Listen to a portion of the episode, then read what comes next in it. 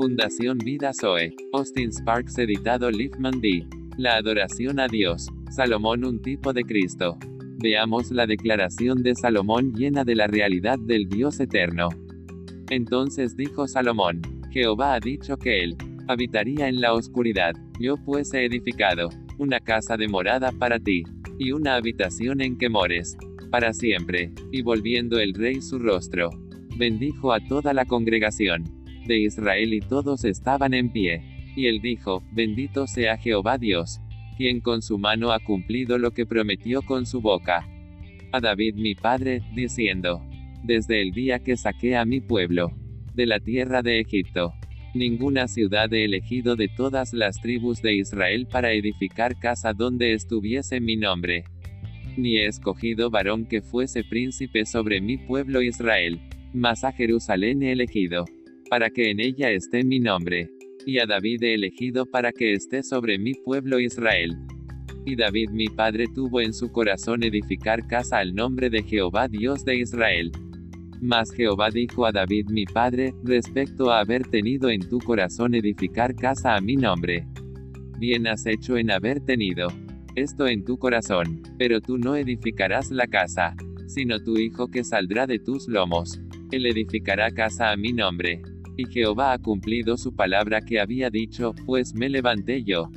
En lugar de David mi padre y me he sentado en el trono de Israel como Jehová había dicho, y he edificado casa al Dios de Israel. Y en ella he puesto el arca, en la cual está el pacto de Jehová que celebró con los hijos de Israel. Se puso luego Salomón delante del altar de Jehová, en presencia de toda la congregación de Israel, y extendió sus manos. Porque Salomón había hecho un estrado de bronce, y lo había puesto en medio del atrio, y se puso sobre él se arrodilló delante de toda la congregación de Israel, y extendió sus manos al cielo. Y dijo, Jehová Dios de Israel, no hay Dios semejante a ti, en el cielo ni en la tierra, que guardas el pacto, y la misericordia con tus siervos, que caminan delante de ti, de todo su corazón, que has guardado a tu siervo David, mi padre lo que le prometiste. Tú lo dijiste con tu boca, y con tu mano lo has cumplido como se ve en este día. Ahora pues, Jehová Dios de Israel, guarda a tu siervo David mi padre lo que le has prometido, diciendo, No faltará de ti varón delante de mí que se siente en el trono de Israel. Con tal que tus hijos guarden su camino, andando en mi ley. Como tú has andado delante de mí. Ahora pues, oh Jehová Dios de Israel, cúmplase tu palabra que dijiste a tu siervo David. Mas, es verdad que Dios habitará con el hombre en la tierra. He aquí, los cielos y los cielos de los cielos no te pueden contener. Cuanto menos esta casa que he edificado.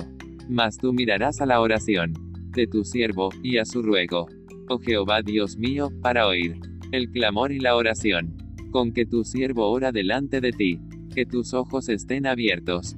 Sobre esta casa de día y de noche, sobre el lugar del cual dijiste mi nombre estará allí, que oigas la oración, que tu siervo ora en este lugar, asimismo que oigas el ruego de tu siervo, y de tu pueblo Israel.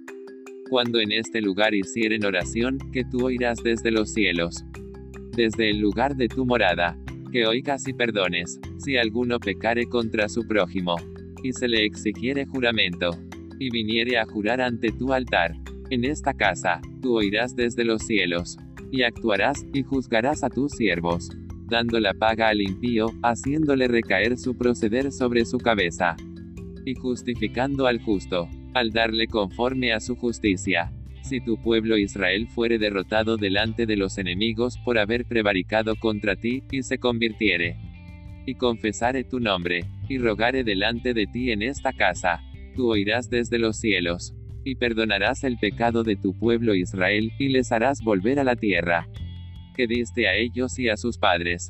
Gloria, gloria y más gloria.